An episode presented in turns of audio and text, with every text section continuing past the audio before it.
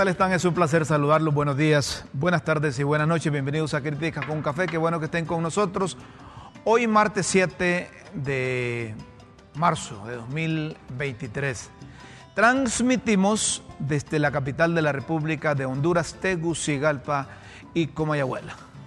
¿Qué tal estás, Mayra?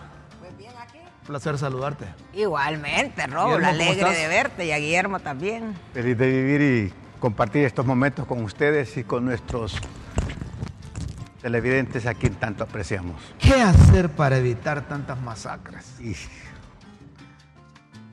Eh, lo que técnicamente llaman muertes múltiples, pero la ciudadanía, los periodistas nos hemos acostumbrado a, a decir masacre, quizá algunos lo hacen con,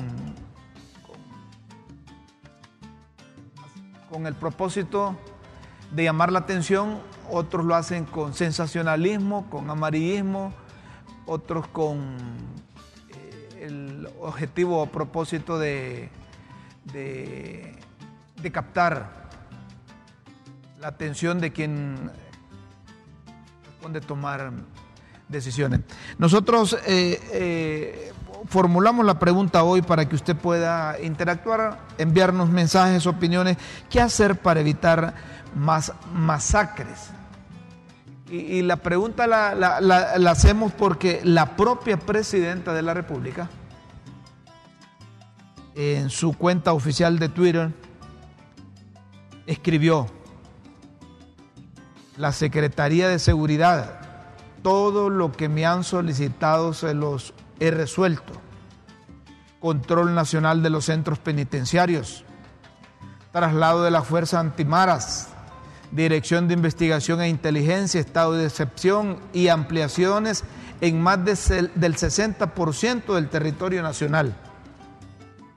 La Secretaría de Seguridad, no es posible que estemos bajo ataque de crimen organizado, en constantes masacres y femicidios, entre otros.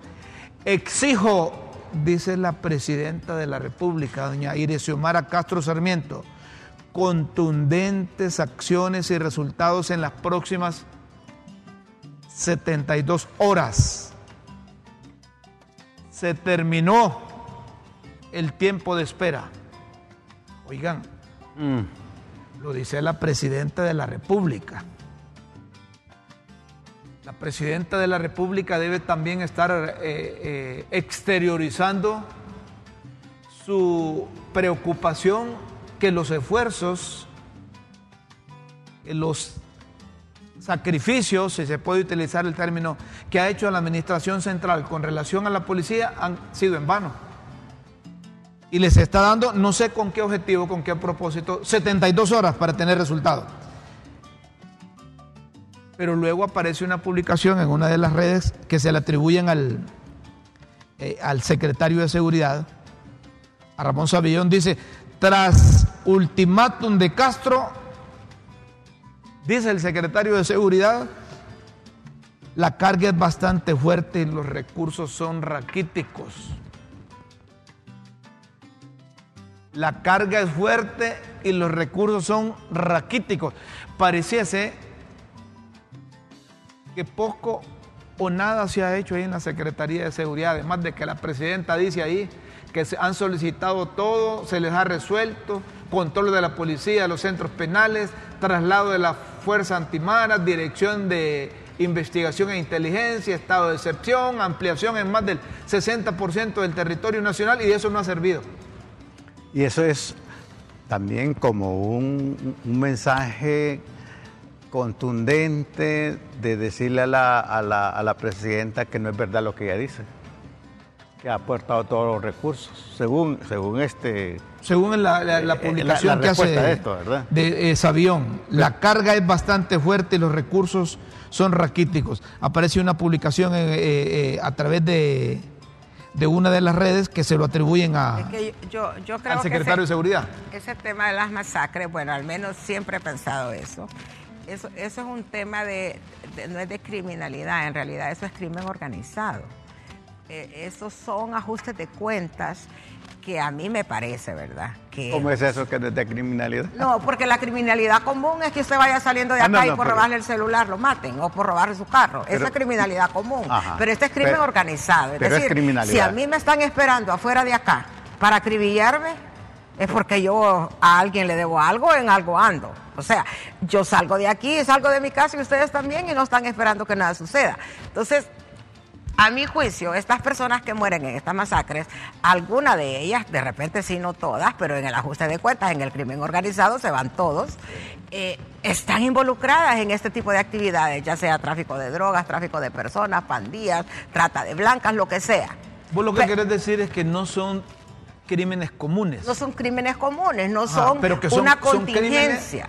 Es decir, una contingencia de que a uno, sí, aquí con la violencia que hay, uno está expuesto a que sale a la calle por robarle el celular, lo matan. Aquí han matado gente por robarle un celular, por Pero es que hay que una diferencia, y yo creo que es bueno eso. Pero el crimen Una cosa es que organizado te peguen un tiro Pues sí, porque vas pasando.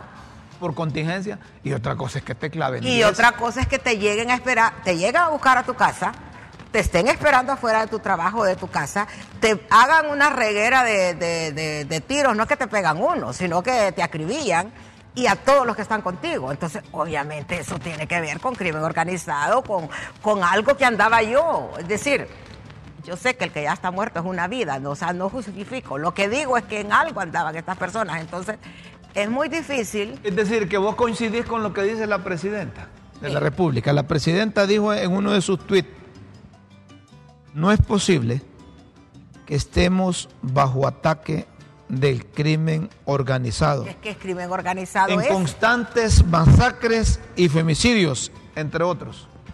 Eh, Es que eh, en Honduras nos hemos acostumbrado a que cuando hablamos de muertes violentas metemos todas las muertes en un solo saco. Cuando hablamos de eh, violencia, criminalidad, metemos todo en un solo saco. Y yo creo que debemos eh, separar unas cosas de otras. Pero- Una cosa es la gente del crimen organizado, eh, esos ajustes entre la gente que vende drogas, que pelean territorio. O sea, eso es una cosa que no nos afecta a los ciudadanos comunes y corrientes que, andamos, que no andamos en eso. Pero estamos, Mayra, disculpa, ante una situación más complicada si, si- si partimos de eso, que es una reacción del crimen organizado a las posibles decisiones que se han tomado por parte de la administración de Doña Xiomara a través de la Secretaría de Seguridad. Pero la propia presidenta hace énfasis en eso del crimen organizado y que le han dado todo lo que ha pedido la policía y que no se ve respuesta. Si analizamos así fríamente, hicimos una mal copia de un estado de excepción del Salvador. Y eso quizás sirvió aquí nada más para, como dicen eh, popularmente, medio dorar la píldora. Porque el control de lo que vos llamás crimen organizado no está en las calles.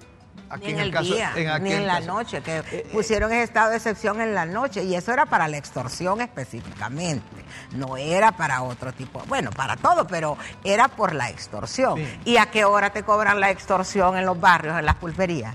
No es a las 10 de la noche, ni a las 11, ni a las 12, es en pleno día que te llegan a cobrar la extorsión. Lo que pasa es que el mecanismo de extorsión lo adoptan para ir a traer a la gente que ya la tienen identificada y que quizás tiene esas horas para operar o, llegar a su casa y no necesitan eh, esperar que sean las 6 de la mañana del siguiente día. A mí lo que me preocupa es que, de acuerdo con estas muertes múltiples o estas masacres que se vienen registrando, así debería estar reaccionando los cuerpos de seguridad conjuntamente. Porque cuando hablan de crimen organizado, un montón de factores que intervienen ahí, esos sí están unidos para cometer sus fechorías. Pero la policía pareciera que anda con, eh, con cosas eh, eh, con pinza Bueno, que yo, no son determinantes. Es decir, nosotros recomendamos aquí que se querían control en los centros penales. Yo no sé de qué control ahora la presidenta de la República, pero ahí siguen operando, operando a sus anchas. Ahí siguen ingresando drogas, siguen encontrando armas, ahí siguen eh, eh, eh, operando con la extorsión desde el interior, ahí siguen ordenando crímenes. Mire, la mayor parte, yo me atrevo a decir que el 99.9% de los actos criminales, de las muertes múltiples o de lo que llamamos masacres, se originan en los centros penales. Bueno, yo pienso, la orden. Yo pienso que este fenómeno de la violencia, de estas muertes múltiples, de esas expresiones de masacres, de sobresaltos, de amenaza permanente, es, es, es un problema estructural de una multicausalidad. Pero eso, eh, eh, discúlpame, Guillermo, pero eso ya, ya lo sabemos, Sí, hombre. por- pero solo y los gobiernos ya, ya lo Sí, saben. solo permíteme no terminar la, la idea. La idea. Cuando hablo de que es multicausal, tiene que haber entonces una aproximación de respuestas a esa multicausalidad. ¿Y cuál sería esta respuesta? Me parece a mí un reordenamiento moral del- de, de- de todos los funcionarios, pues. Ah, pero eso va para largo. No, bueno, no. No- nos no. están matando los hondureños, Guillermo. Sí, sí, pero permíteme terminar, tranquili- tranquiliza. Es, es que, es que vos sos igual a los técnicos de- del gobierno que, que para decir que hay que tomar una determinación te, te- te- te vas a, la, a, a- a todo. Rómulo, Entonces, pero ¿qué la gente- determinación querés que tomen? espérate, Eh, eh, es decir, una no- determinación así Sí, como- bueno, pues, pues, Vamos a te- ver. tranquilo, hombre. Eh, tiene que haber también una reestructuración a nivel de la misma policía, a nivel del mismo ejército, a nivel de los mismos políticos, porque si no, esta reacción del crimen organizado, ¿verdad? Va a permanecer. En el crimen organizado, en el narcotráfico y en, el, y en la corrupción es un sistema que participa el gobierno, pues. Entonces, doña Xiomara se va a sentir frustrada que- queriendo atacar una parte, esto lo otro. Es un problema estructural. Tiene que empezar por, por el Congreso, tiene que empezar por el Ejecutivo, tiene que empezar por el- la Corte Suprema, por los juzgados. Es decir, si lo hace con imitación del Salvador, allá todo lo tiene agarrado Bukele. Entonces, si quiere agarrar por imitación solo una partecita, eso no, Porque es no que- va a suceder. Es que se me viene a la mente, por ejemplo, qué es lo que van a hacer dentro, qué es lo que va a hacer la presidenta dentro de 72 horas si, si, si, si, si no tiene respuesta la policía. ¿Qué puede hacer? No, no, ¿qué, qué es lo- yo Es pregunto. que, no- es que la respuesta no va a venir en 72 horas. Yo, yo pregunto por qué no lo hizo todo el año, pues. Si la cosa es multicausal, miren, nosotros hemos sugerido aquí solo un elemento fundamental, dos elementos fundamentales. ¿Por qué tienen miedo al desarme general? ¿Por qué tienen miedo a un desarme general? ¿Por qué no solo permitimos que la gente que tiene que andar armada, la policía y las Fuerzas Armadas, sean los que anden con armas? ¿Por qué aquí todo el mundo puede andar con, puede tener registradas cinco armas? Porque es, negocio. Las armas es, es el más alto por eso, negocio. pero al toro por los cuernos, sí. Exactamente, Al exactamente. toro por Yo los comparto cuernos. contigo. ¿ah? Sí. Entonces, aquí los que, los que tienen el control del negocio de las armas, al igual el control de las drogas, las drogas y las armas, es un negocio muy rentable, Rómulo. ¿Por qué no intervienen, pero realmente una intervención o buscan qué hacer ahí en los centros penales?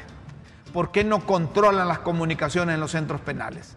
Es decir, que nadie, te- en ninguna cárcel de los países desarrollados te permiten que la gente tenga armas y que la gente tenga teléfonos satelitales y teléfonos para comunicarse, eh, comunicarse con, con el abogado que lleva La gran mafia, Rómulo, la gran Bueno, Entonces hay que mafia. entrarle al toro por los cuernos. Ya dejémonos de, de- de- de papadas.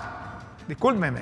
Pero es que esto arrecha porque yo tengo años, años, años de estar escuchando la misma cosa. Rómulo, pero vamos, vaya. Si la gran mafia está metida en eso, que es la corrupción, el narcotráfico y el crimen organizado, ellos son parte, son parte del gobierno, son parte del ejército, son parte de la policía, son parte de empresarios.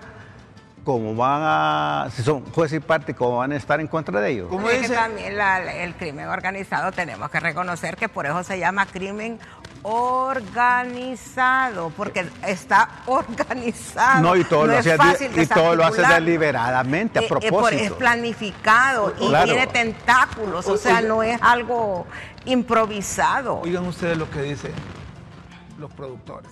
Y tiene sentido. Hay que privatizar todo. dice. Hay que privatizar los centros penales y hay que privatizar la policía nuestra y las Fuerzas Armadas y los cuerpos de investigación para evitar lo que dice Guillermo, ajá, que algunos están metidos también en el rollo y que no van a poder combatir a esos grupos porque quienes los combaten, algunos de ellos, tienen parientes allá, familia, y entonces no pueden combatirlo. Miren ustedes, ahí están unas respuestas sencillas. Eh, eh, eh, a mí me llama la atención lo que la presidenta constitucional de la República, doña Xiomara Castro, le está dando 72 horas de plazo a la policía. ¿Para qué? La pregunta es esa, ¿qué va a pasar dentro de 72 horas? Ah, la pienso yo. Miren, aquí deben de sacrificarse los ingresos que tienen esos que hacen negocio con la venta de armas, con la compra de armas. Aquí deben de las mismas Fuerzas Armadas ahí con esa, con esa, ¿cómo se llama? La armería, donde venden. Deben cerrar esa papada por unos cuantos meses para ver si realmente contribuimos a bajar los actos delincuenciales, porque estamos gastando pólvora en su pilote. Y esto lo saben los de la policía, lo saben los de los cuerpos de investigación, lo saben los de las Fuerzas Armadas y lo saben los que toman las decisiones políticas del gobierno, hombre. Que ese estado de excepción Ah, ustedes siguen con ese estado de excepción, ya van a ver, como dice Mayra, el crimen organizado. Aquí les vamos a responder por este lado, les vamos a responder por el otro lado, les vamos a responder por el otro, porque tienen más, oiganme, si hay más de 10 mil armas en manos de, personas particulares que no son las policías ni son los miembros de las Fuerzas Armadas. 10 mil armas, no, ¿qué haces el negocio? Y hermano, no solo de, así, de lo particular, sí, pero va más, esto va más allá. Hermano, en manos de gente loca, anormal, eh, enferma, que haya placer en matar. Oíme, es un problema eh, social. Hay un placer en matar, se ríe, disfruta la muerte, hay un culto a la muerte. Entonces el, país está en sobresaltos.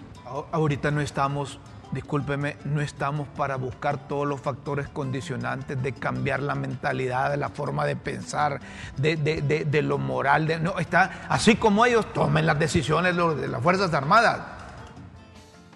Si eso, miren, si eso es uno de los elementos que obliga a la gente a irse del país, uno de los factores que motiva las migraciones, es precisamente eso la inseguridad.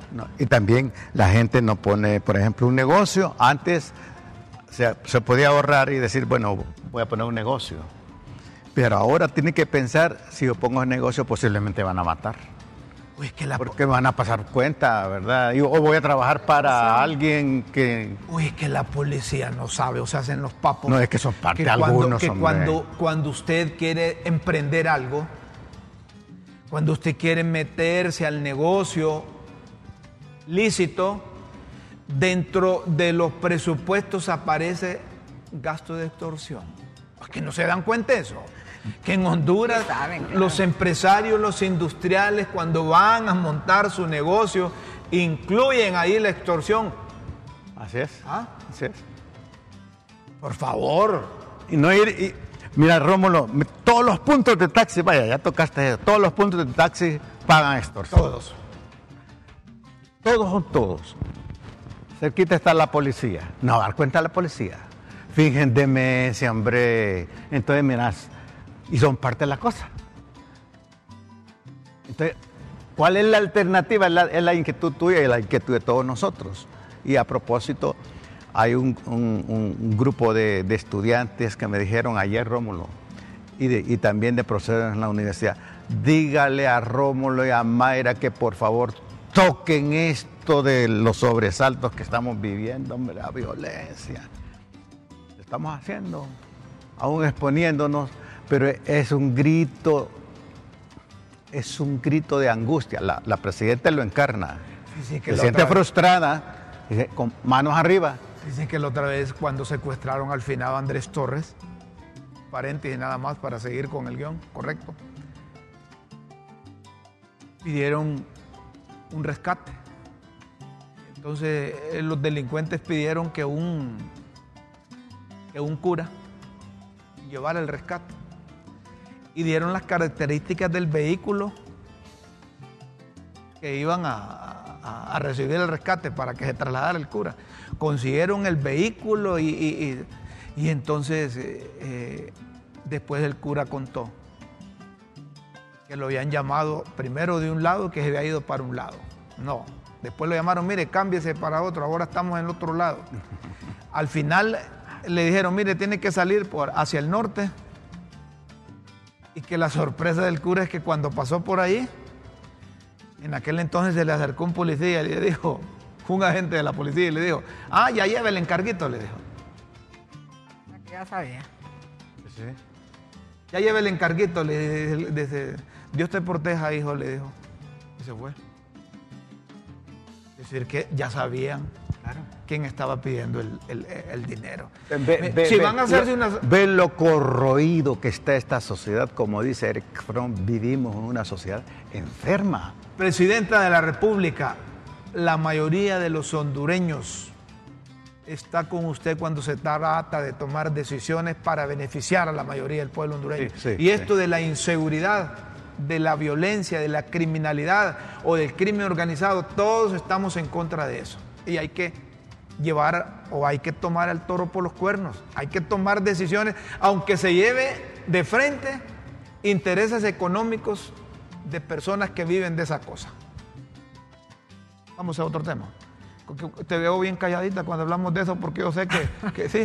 porque yo encuentro, es que yo encuentro que ese no es un problema nuevo, este es un problema que tenemos años padeciéndolo y cada vez que hay una masacre volvemos a hablar de lo mismo y la verdad es que el país ha estado por años en manos del crimen organizado y es evidente que la policía no puede con eso, que ningún gobierno ha podido.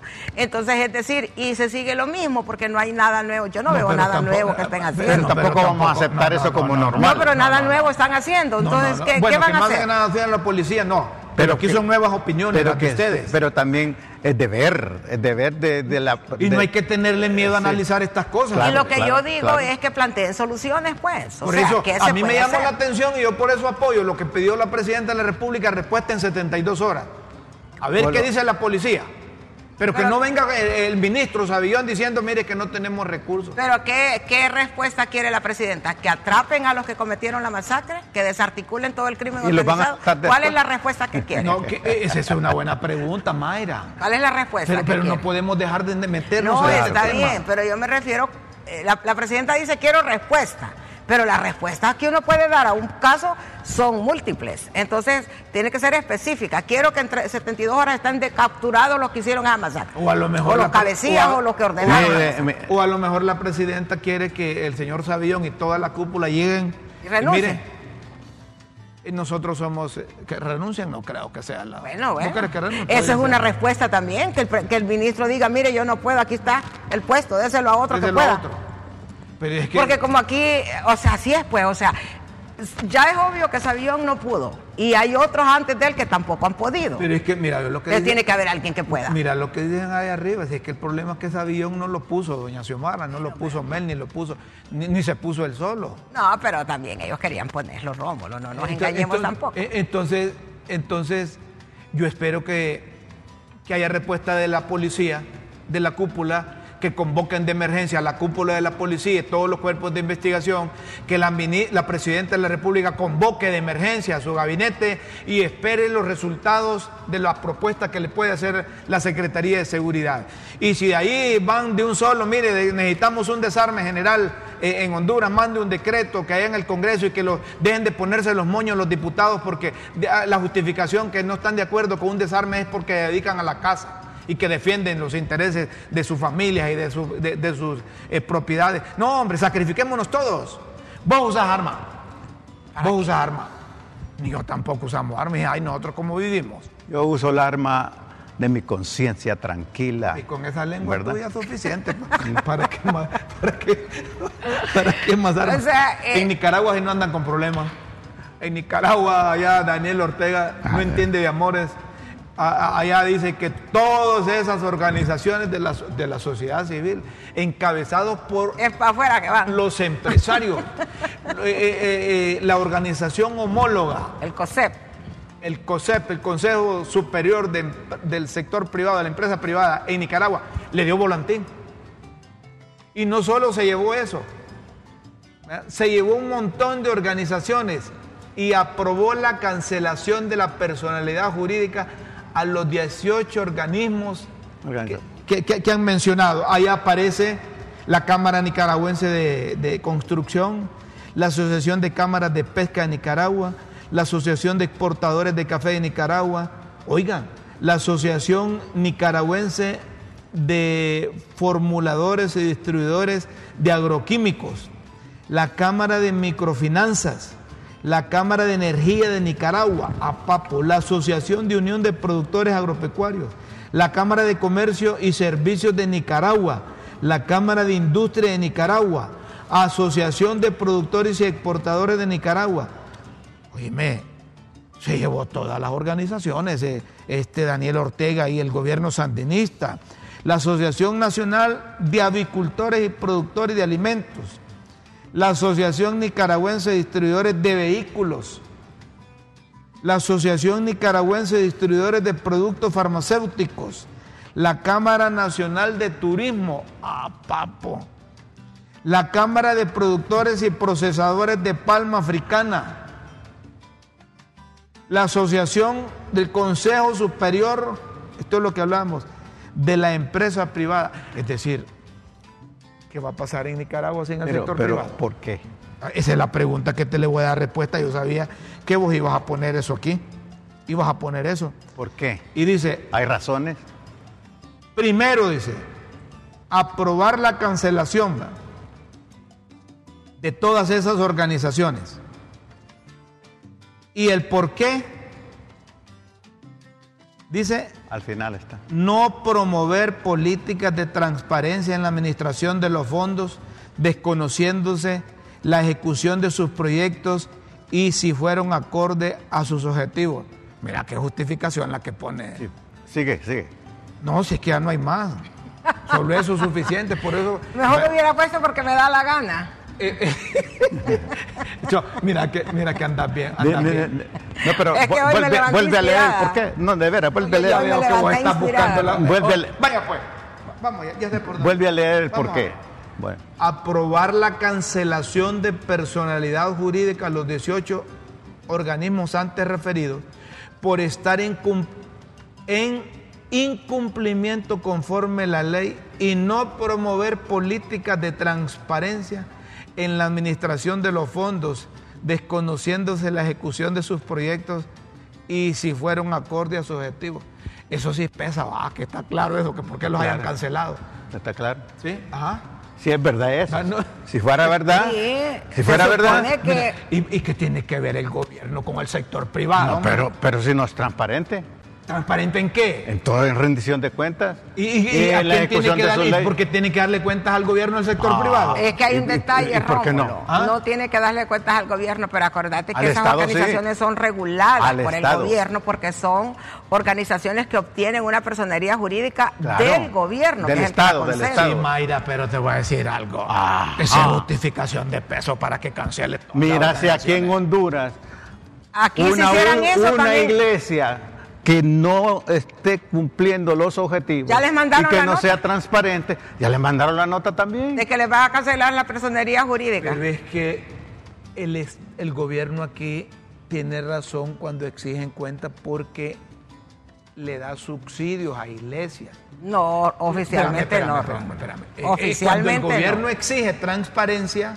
es por el manejo de los recursos que como gobierno, No, en representación no, del pueblo que- hondureño le da. eh, No, y exige transparencia No cuando no es cuando la, la organización no es consecuente con los objetivos o con su razón de ser. La, la organización exige cuentas Eso es gobierno. lo que dice. Bueno, es lo que dice Danielito. Daniel. y- exactamente. Y aquí Entonces vos también. estás de acuerdo que aquí también hagan lo mismo. Si hay una organización, no importa. ¿Vos estás de acuerdo que al cohete se lo huele? No, no, no, no, no. Yo- en general, si hay una organización realmente que no rinde cuentas, que no rinde cuentas, yo estoy de acuerdo que le ¿Y cancelen. quién define la transparencia? Bueno, los objetivos de la organización. Sí, y, y para quién debe ir cumpliendo, deben ir cumpliéndose los objetivos y la transparencia. Depende. Para la generalidad o para el gobierno, no, para no. el presidente No, de- en no, el caso de es- Nicaragua. es para es que la ese es razón un de ser de pretexto, la- mira, ese es un pretexto, ¿por qué? Porque la presión al gobierno no viene de manera individual, viene a través de estas organizaciones que agrupan a diferentes gremios, a diferentes... Entonces, eh, de alguna manera estos son opositores, pues hacen, hacen presión, es oposición. Entonces esta es una forma obviamente es una herramienta que el gobierno tiene. No, pero, pero vamos, vamos más, más, más. Perdona, perdona, no hay que ser hijo de vieja dunda para saber que esto obedece a una reacción de la reacción. Allá agarraron un obispo, allá los de la Iglesia Católica los encerraron, allá sacaron a doscientos y pico de nicaragüenses que, hacían oposición. Entonces el sector privado de Nicaragua empezó a manifestarse en contra de las acciones del gobierno de la República, contra la Iglesia Católica, contra pastores, contra obispos contra a, monseñor entonces dice bueno eh, como dicen en Nicaragua eh, y hay chocho matando al perro se termina la rabia así dicen en Nicaragua y de ahí Ideal, pues. Entonces viene, eh, como estos están solidarizando con la iglesia, vamos con ellos. Por no transparencia. Es decir, a estas alturas debieron de someterlos a un proceso y que esos procesos fueran públicos y de transparencia. Pero, pero también, hay un detalle sobre eso, ¿verdad? Es, obvio, es obvio que esto tiene una motivación, ¿verdad? Y es política y es de eh, eh, erradicar la oposición. Eso no se puede desconocer. Pero lo cierto es que los procedimientos no se están cumpliendo, sino que, es decir, mire, estas organizaciones hay que admitirlo, algunas funcionan irregularmente. Sí, hay que admitirlo. Pero eso no justifica que el gobierno, amparado en eso, quiera quedarse sin oposición y encuentre la manera de erradicarlas. Tampoco. Ese detalle, sí. Pero las organizaciones que no son consecuentes con su razón de ser, con su visión, misión, en su personalidad jurídica y están con actos de corrupción, hay que desaparecerlas. Pues. aquí, hay, personas que tienen organizaciones de maletín.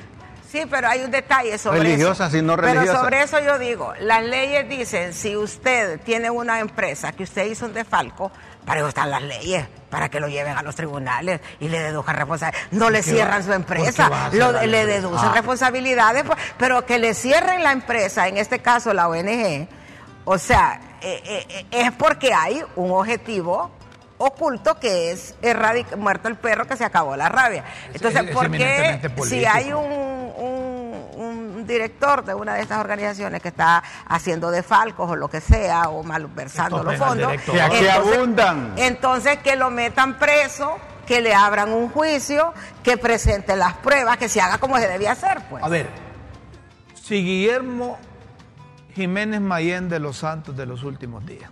¿Y de las últimas horas? Y de las últimas horas y minutos. Él es pastor de una iglesia. Recibe financiamiento del gobierno a través de la Secretaría de Gobernación, Descentralización y que otras vainas. Pero Guillermo no da cuenta a la iglesia que pertenece, que recibió esos recursos, sino que fue a construir su casa y compró su vehículo, porque el gobierno va a proceder a publicar en el diario oficial La Gaceta que canceló la iglesia de Guillermo sin un debido proceso contra Guillermo, afectando los intereses de los demás miembros o integrantes. Y eso en el caso de que reciba dinero, porque si yo tengo una ONG y no recibo dinero del gobierno, sino de organizaciones internacionales o, de otras fuentes, pregunto yo, ¿tiene el gobierno que ir a fiscalizar recursos que él no me dio?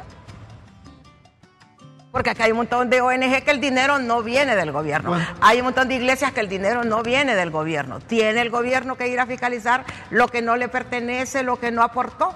Ahí vuelvo a la pregunta que formulaba, ¿de qué transparencia estamos hablando? Por eso mismo. ¿Verdad? ¿De qué transparencia estamos hablando? La Federación de entidades privadas de Centroamérica, de Panamá y República Dominicana ya pegaron el grito al cielo también, manifestando el rechazo y la preocupación ante la determinación que tomó el gobierno de Nicaragua de cancelar todas esas, todas esas organizaciones que tienen a los empresarios. El Consejo Hondureño de la Empresa Privada, que aglutina también a todas las empresas de Honduras, se solidarizó con la difícil que están atravesando sus homólogos nicaragüenses. Y en un comunicado, el COEP publicó ante la cancelación de la personalidad jurídica del Consejo Superior de la Empresa Privada, del COSEP, y otras organizaciones empresariales en, esta, en este hermano país, a la comunidad internacional y nacional comunicamos lo siguiente. Tal vez, Anthony, pones el comunicado del COEP ahí. Nos solidarizamos con las organizaciones gremiales de la empresa privada de Nicaragua.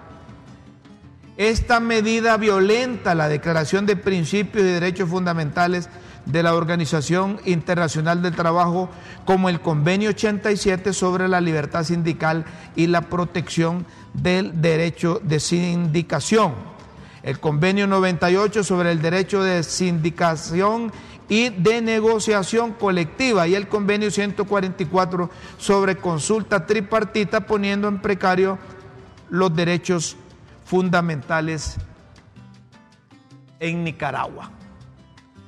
Finalmente, la libertad empresarial, dice el COET, la libertad de expresión y todas las demás libertades civiles y sociales son la base de la democracia y la apertura la inversión, la generación de empleo y el desarrollo económico y social de la población, por lo cual consideramos que esta decisión pone en peligro la institucionalidad gremial, la libertad de asociación y de representatividad en la República de Nicaragua, limitando así las condiciones para la atracción de inversión y generación de empleo el Consejo Hondureño de la Empresa. Pero fíjate que Nicaragua, más bien en los últimos años, Rómulo, había estado atrayendo inversión extranjera.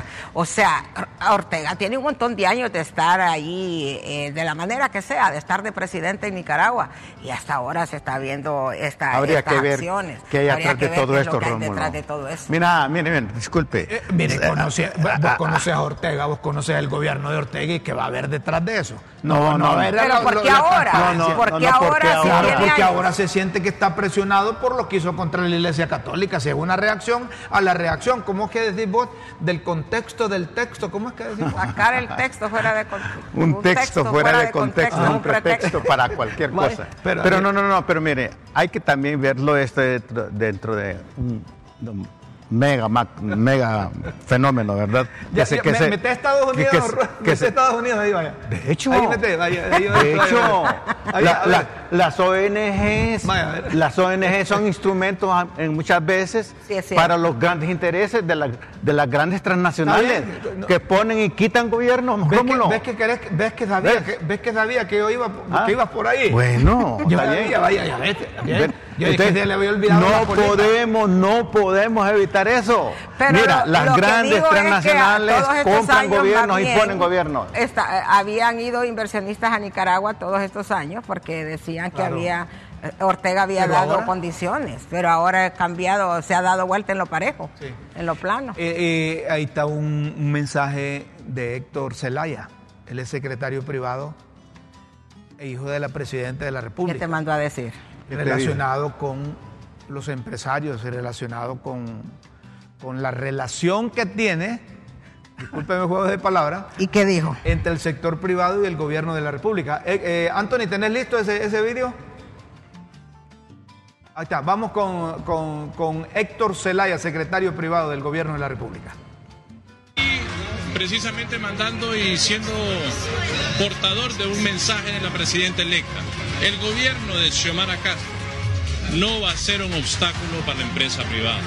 El gobierno de Xiomara Castro no va a ser un obstáculo para el desarrollo del país. Todo lo contrario.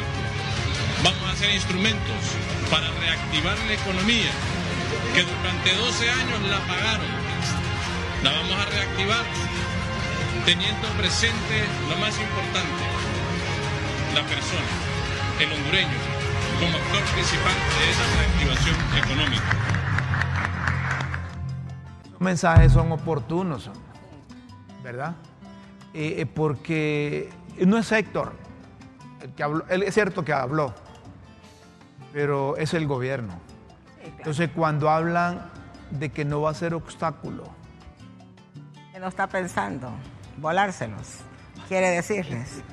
¿Qué quieres que haga Que no va a ser, sí, yo, eh, eh, no, yo creo que, no va a ser obstáculo para el desarrollo empresarial y que va, más bien va a ser un, un mediador, el gobierno de la República para el desarrollo económico. Yo creo del que país. podemos de- derivar, de mensaje, derivar de todo esto un- ejemplos a evitar y otros ejemplos a imitar. A mí me parece que Ese ejemplo que está dando Ortega, no.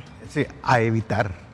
Y ejemplos a imitar es la propuesta de que la, la- la empresa privada, el sector privado, se maneje también con transparencia para que tenga la autoridad moral de exigirle al Estado o al gobierno, que cualquier gobierno, que sea transparente y viceversa. Porque me- la, la- la- la humanidad eh, es eminentemente imitativa. Si, si yo me conduzco con una conducta así inmoral, una conducta dictatorial, la meto inconscientemente, pero si tengo ejemplos, modelos a seguir de conductas morales correctas, eh, la juventud imita. Bueno, yo creo que es importante este mensaje que, que el gobierno hizo llegar a través de Héctor Zelaya, eh, porque todos sabemos aquí, ¿verdad?, que, que el gobierno de Honduras es eh, simpatizante, comulga, es aliado de alguna forma del gobierno de Ortega.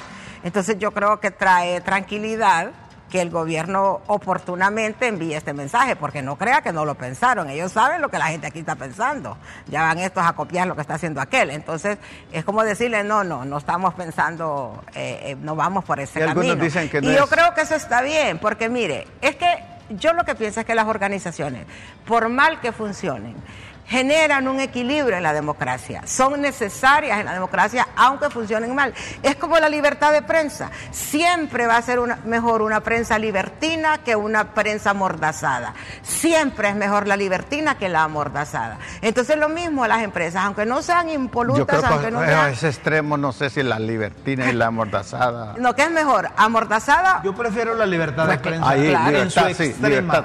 En su- Ahí sí. exacto, en el libertinaje. Es mejor que la prensa amordazada. Siempre va a ser mejor. Porque Eh, una oh, prensa está- Es mejor el exceso. es mejor el exceso libertad. en, en estos temas. Es mejor el exceso de libertad.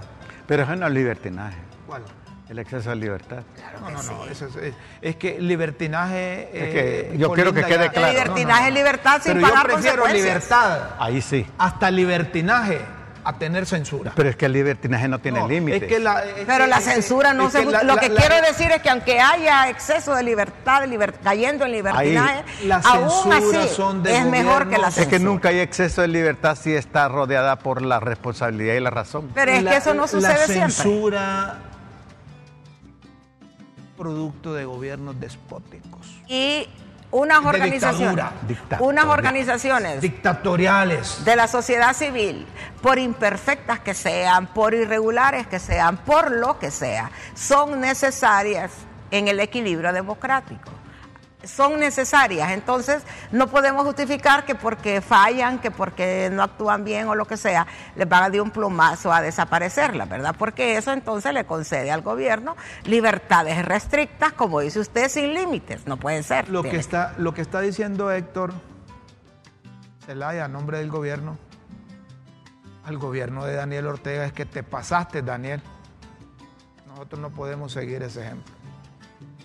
Porque ya lo dijeron inversionistas internacionales. Si se cierran posibilidades de desarrollo de inversionistas internacionales, Honduras no tiene la capacidad para absorber No, y, y- esa mano de obra y somos parte y esos de desempleos. y somos parte, Rómulo, de, de esta gran aldea global, pues.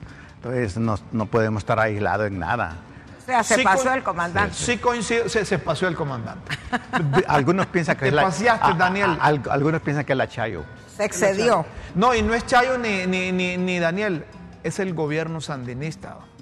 Porque miren cómo, cómo los es la que manda. ¿o? Como los revolucionarios latinoamericanos que comulgan, que quedaron conectados a ese satélite, están desma- desmar- desmarcando al gobierno sandinista y solo le echan la culpa a Daniel y a, y a- y a la Chayo. No, ese es el gobierno sandinista, no es, es el gobierno sandinista, socialista, eh, socialismo del siglo XXI, ese es el gobierno, hay que decirlo así. No hay que tenerle miedo a Daniel Ortega, o es que pasas viajando a Nicaragua vos y no me querés llevar. a propósito de la familia presidencial. Eh, regresó, regresó Manuel Zelaya de, de, Ah. de eh, Venezuela, de Venezuela. de los Caracas. Se trasladó para participar ahí. eh, eh, a mí me gusta ver a Mel cuando viaja del, del- mire, lo recibió el secretario de, de- eh, oíme vos, le dice, vos sos también José Manuel Celeda Rosales, yo también, le, tío y sobrino. Bueno, ¿y ese avión vos? ¿Es, es privado? Ese es el avión y ese no Ese es es el el avión que le prestaron de allá, de, Y le no- dieron y- jalón, hombre, los de PDVSA. Ahora que no puede subir en avión el presidente y no andaba en esos F5. Y ese no es el avión de acá. Ese es el de acá. Yo, pues, yo pregunto. Yo no sé si es el de aquí. El West Wing. Ese es el que iban a vender. Ese es el que andaba abajo. ¿Ah? Pues como sea, pero el hombre bien, en- hombre, en pero avión fue- fueron privado. la a dar su- ¿eh? Y la Picho rol. también andaba. Sí, ahí andaba. Pues el gobierno de la presidenta Xiomara Castro eh, eh, estuvo participando ahí con don Manuel Zelaya Rosales, la Pichu, el vicecanciller y, y el Grillo, y dicen que hay posibilidades de reactivar Petrocaribe. Es lo que te decía yo. Eh, eh, eh, pero van a reactivarlo, no que va a venir combustible, ¿va? sino que le paguen a Petrocaribe lo que quedaron debiendo, porque eh, eh, de acuerdo con lo que dijo Manuel Zelaya Rosales, que encabezó esa delegación, no le hemos pagado a Petrocaribe y, y- y cuando el golpe se robaron ese pisto, a ver quién se robó, eso es lo que dice Mel Zelaya. Pues la misión de la mandataria Castro también aprovechó para reunirse con el gobernante Nicolás Maduro. Además de reactivar Petrocaribe, el presidente venezolano está dispuesto a donar a Honduras para proyectos sociales los fondos que nuestro país le pague al gobierno por concepto de la deuda. Es decir, que el, es decir, que el cuero es la correa. ¿va? Si les debemos 50 millones de dólares, entonces les dijo, eh, les dijo Maduro, Páguenmelo y se lo dono para proyectos. ustedes buscan cómo me lo pagan y ahí nomás lo invierten. Entonces es para no dejar solo Venezuela que no nos puede dar nada, Así es. por lo que les decía yo ayer. Pero como me debes, le dicen. Como me debes ahí nomás agarrarlo, le dice. Es como que yo te di para que te cortaras el pelo. No, pero fíjate que me parece una buena Que negociación. va a ser buena negociación. Como no, y no se le debe, pues. ¿A quién? A- a Sí, sí, Venezuela. no, yo no sé por qué no le pagaron durante el gobierno de Mel. Ese gobierno. No, si fue en el gobierno de No, Michelet. Pero esa pero ¿por qué no le pagó el gobierno de Mel? ¿Por qué no le pagó y ellos no recibieron ese beneficio? No, si fue en el gobierno de Michelet. No, hombre, que No. cuando el golpe fue que dicen que está, encontraron ese pisto Ah. ahí. Yo digo que ¿por qué no empezaron a amortiguar? No pagaron nada. ¿Y por qué defendes a Michelet? Yo no estoy defendiendo el golpe de Estado. Vos es que me cerrás el ojo y decís, vos andate con Michelet que yo me voy a ir con Mel. Y Micheletti, Micheletti solo estuvo siete meses. Ay, el pisto, No, pero- y el pisto de la cuarta urna no salió de ahí, pues. Es posible. No, que mira, lo que no me gusta es cuando le, toco las cositas, eso no es posible, eso es posible, pero cállate. Pero sí. Y nos acaban el dinero en carretillas. pues. En Y- carretilla. y no lo inventé yo. Ay, el pistillo que le encontraron allá a Rixi, a Rixi Moncada allá en aquel... en Ajá, aquel- y lo que.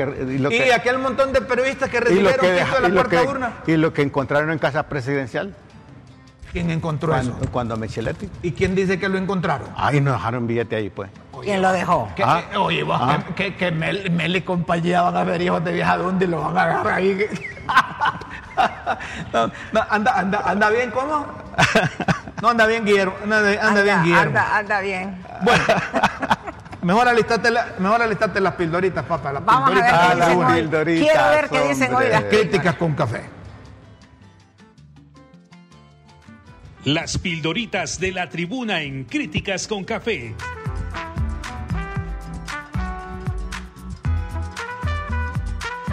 Textos que enseñan y orientan a quienes quieren aprender.